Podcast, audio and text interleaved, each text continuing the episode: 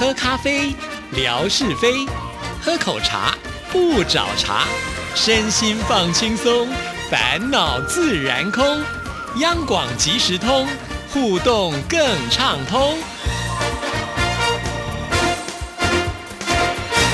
亲爱的听众朋友，大家好，欢迎收听今天的央广即时通，我是谭志毅。在今天的节目里，要来回复听众朋友的信件呢。首先要来看的呢，就是乐祥的来信。你好，志毅姐。本周在央广的网站上听到你和戴老师主持的《弦外之音》节目，其中那些年我们一起听的歌，使我很有共鸣。近年来的华语歌曲似乎没有过去我青少年时代听的歌曲那么的好听。也许正如如大老师所说的，青春期的歌曲留下的是印象特别深刻，所以多听青少年时期的歌曲很有益处，也会常常回想起那个时候听这首歌曲的情境。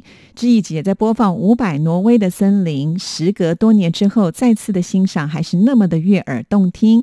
伍佰的咬字好特别啊！虽然伍佰的国语不太标准，但是伍佰唱出了独特的意境，使我真的仿佛置身于北欧的童话世界。姐伍佰唱的时候，我满怀深情，使人感动。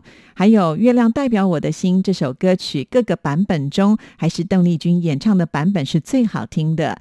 记得我和文文结婚喜酒的那天早上，去文文家迎亲，我也是唱了这首歌曲，因此留下的印象特别的深刻。感谢志毅姐和戴老师的分享。好的，谢谢乐祥啊，这个听节目都非常非常的仔细。其实，在跟戴老师做《弦外之音》这个节目的时候，我自己个人也有很多很多的收获啊。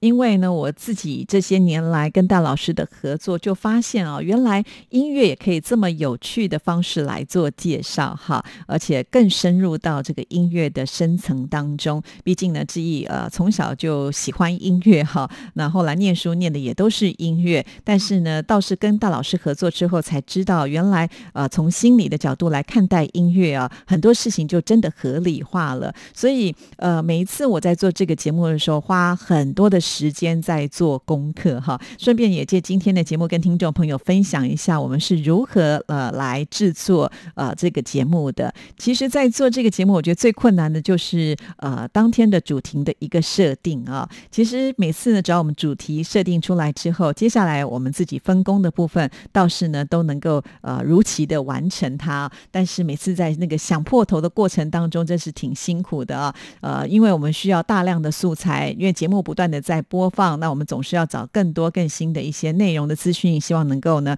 透过这样的方式来做介绍，让听众朋友听到更多更广的音乐。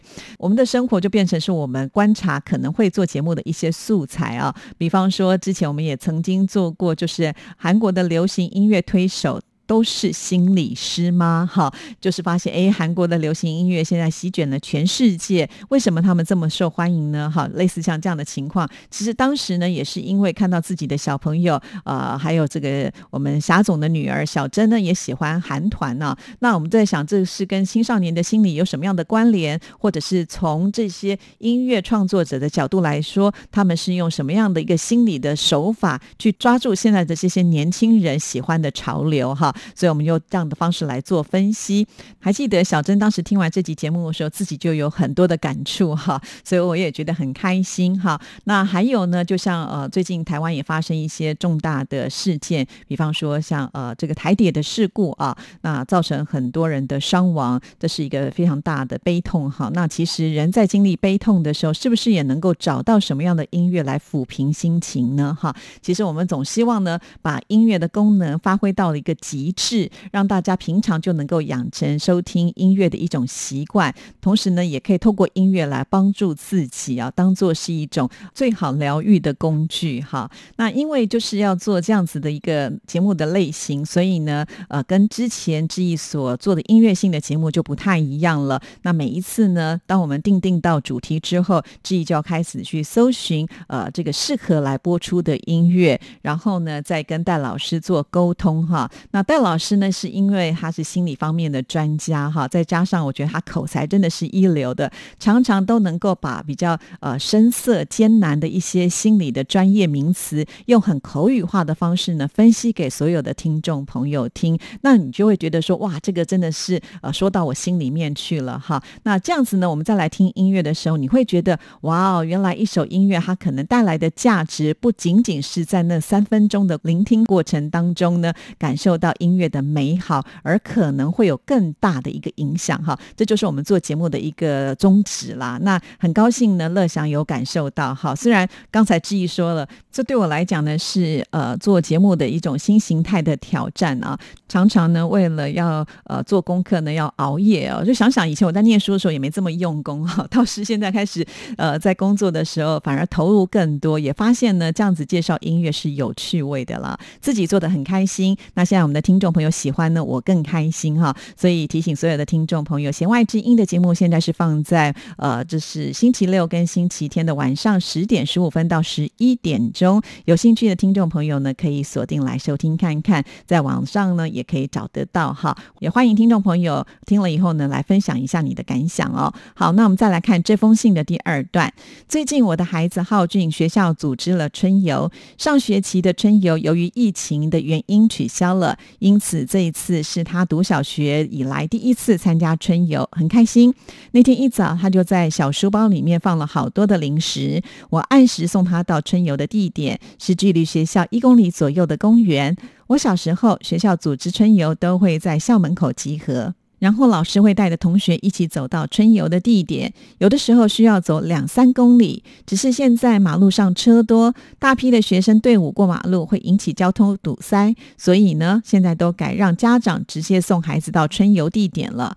据说高年级的孩子们会到郊区的景点春游，最远的是到莫干山春游，他们直接在学校门口坐游览车前往目的地，这样春游的地点就更加丰富多样了。老师拍了春游的照片和视频之后，上传到家长的微信群里，孩子们一起分享零食，吃的特别的香。然后老师也会给孩子们拍好多的照片，还有大合照。最后，老师再带领孩子们在公园里面走一圈。虽然春游只有大概两个小时的时间，早上十一点我就接了浩俊回家了。但是，一年级的小朋友通过春游感受到美好的大自然，而且增进了同学之间的友谊。农历三月的公园里面，春意盎然，生机勃勃，处处都是美景。台湾的中小学是否也会组织春游呢？是否也是由家长直接送达到？春游的目的地，还是在学校的门口集合，坐车前往目的地呢？好的，首先谢谢乐祥的分享啊，我觉得乐祥呢在照顾家庭跟孩子的教育上来说呢，真的是一级棒哦，这个标准的模范父亲啊。好，说到了这个春游，其实在台湾呢，我们这个学校会叫做校外教学啊。好，通常呢是在每一学期的时候都会有一次校外教学，也都是小朋友，包括我自己啊，在念书的时候都非常期待的，因为能够跟同学一起出去玩嘛。哈，那这个校外教学呢？通常我们都是家长把孩子送到学校，哈，他们可能还是会在自己的班级做一个集合，之后呢会搭游览车，哈，啊，他们就会到达目的地去旅游，而且通常会一整天的行程呢。我记得，呃，我们家 QQ 小时候啊，呃，他第一次去参加这个校外教学的时候，地点就是木栅动物园呢，因为他在新北市就读嘛，来台北市的木栅动物园，呃，有这个寓教于乐的功能，哈。当时呢。我还志愿当了这个志工妈妈，毕竟呢，一年级的小朋友啊还太小了，那呃怕说大家分散到四处的时候呢，没有办法好好的照顾自己啊。随着他们年龄长大之后呢，好像学校就比较不会呢征求，就是有志工妈妈一起随行了哈。那我当然也是觉得小孩子够大的时候，就让他自己放手去玩哈，所以我就没有跟。那在台湾的这些小朋友呢，他们不会就说呃十一点的时候时间到了，叫家长去接，一般。来讲，我们家长都在上班呐，没有办法，就是说丢下工作哈。所以小朋友呢是一整天的行程，呃，就算呢时间没有到，他们会回到学校，最后家长还是回到学校去接小朋友了哈。这个对我们来讲呢会比较方便一点。其实我一看到就是说哇，十一点要家长再去接，那像这样我们上班的人怎么办呢？哈，就会有困扰了。所以在台湾，我们行程都是这样安排的。那当然，随着他们的年纪的长大之后，会去的地点会越来越远啊。举个例子来说，那 QQ 在这个小学毕业的时候呢，他们是到高雄去做毕业旅行哈，而且呢还是两天一夜的行程哈。那这也让我联想到我们的听众朋友英英美代子他的。可爱的品慧啊，我记得品慧的毕业旅行呢，就是来到台北嘛，呃，到了这个淡水哈，也帮我们拍了照片放在微博上哈。所以呢，从这里就可以看得出来，呃，在北部的这些学校呢，他们选择旅游的景点通常是会往中南部走。那在中南部的这些学校的学生们呢，他们选择的景点可能就会往北部走哈，就是会让他们有点这个距离感啊，让他有这种不同城市的一种感受。所以基本上呢是这样。子的一个状况。那最近呢，呃，志毅的这个女儿 QQ 哈，她呃虽然走高二，但是呢，已经参加了这个学校的毕业旅行啊。因为她也提供了一些照片放在微博上，那就有听众朋友问说：“哎，她要毕业了吗？有这么快？”哈，那我在这边就顺便跟听众朋友这个解说一下哈。因为在台湾呢，就是国三跟高三的时候，他们就要面临就是高中考试跟大学的考试嘛，哈。所以呢，当他们三年级的时候，恐怕也没有太多的心思要去旅。游啊，因此学校都会比较贴心的安排在他们高二春天的时候，既不会太热，也不会太冷的这个季节，让他们去旅游啊。那其实甚至有些高中的学校，他们的旅游都已经安排到了这个国外去旅游啊。像我女儿他们学校的这些学姐们，之前他们是自己票选说要去日本旅行的，但是因为现在疫情的关系，所以基本上呢是不会离开台湾呢。所以这一次呢，他们又选择了高雄。所以 QQ 就跟我说啊。我小学毕业旅行去高雄，我高中毕业旅行还是去高雄哈，这也没有办法啦。其实这些都是小朋友自己提出的一个景点，然后大家票选的结果嘛，哈，就要少数服从多数。但是小学去跟高中去呢，我想高雄的变化也很很大哈，有很多新的景点，其实也是很不错的。再加上呢，我觉得呃，跟不同的人去玩，而且都是跟自己喜欢的同学在同一组的话啊，不管呢是去哪里，应该都是好玩的吧，哈。所以呃，有这样子的一个校外教学。通常也都是我们将来毕业之后的一个美好的回忆哦。好，那我们再来看乐祥的这封信件。本周听到了文哥介绍了台湾俗谚“高把虎 key 模糊豆”，让我感受到了台湾俗谚的寓意深刻。文哥信手拈来，使我很佩服。之前我有听到央广的。抬杠新闻生活五四三水当当流行网节目邀请很多来宾是台湾年轻人，他们说的台语都很标准，好棒啊！每一种语言都有自己的特色，很多含义都是很难用国语来表达的。还有很多的台语歌曲特别的隽永，旋律悠长，与国语歌曲平分秋色。因此，希望文哥的孩子也能够改变观念，与文哥多用台语交谈。期待文哥。每每次来节目当中都能够介绍这方面的知识，好的，非常的谢谢，呃，那个乐祥有这么及时的回馈，好，那文哥知道了也会蛮开心的。乐祥呢是有语言天分的人啊，所以听节目呢这个范畴就非常的广，除了国语节目之外呢，也听日语、听韩语、也听客语、也听台语哈。说到台语啊，能够讲的人很多，但是理解这些台湾俗谚的，并不是每一个人都像文哥这么厉害哦。自从我学会了这句“高把虎 keep 不虎斗”，狗肉呢扶起不扶倒哈，其实它的意思呢，就是有一点像是墙头草啦、见异思迁啦，类似像这样的一个意思哈。我就呢用这一句话去问了很多平常习惯用台语说话的人，他们都不知道哦。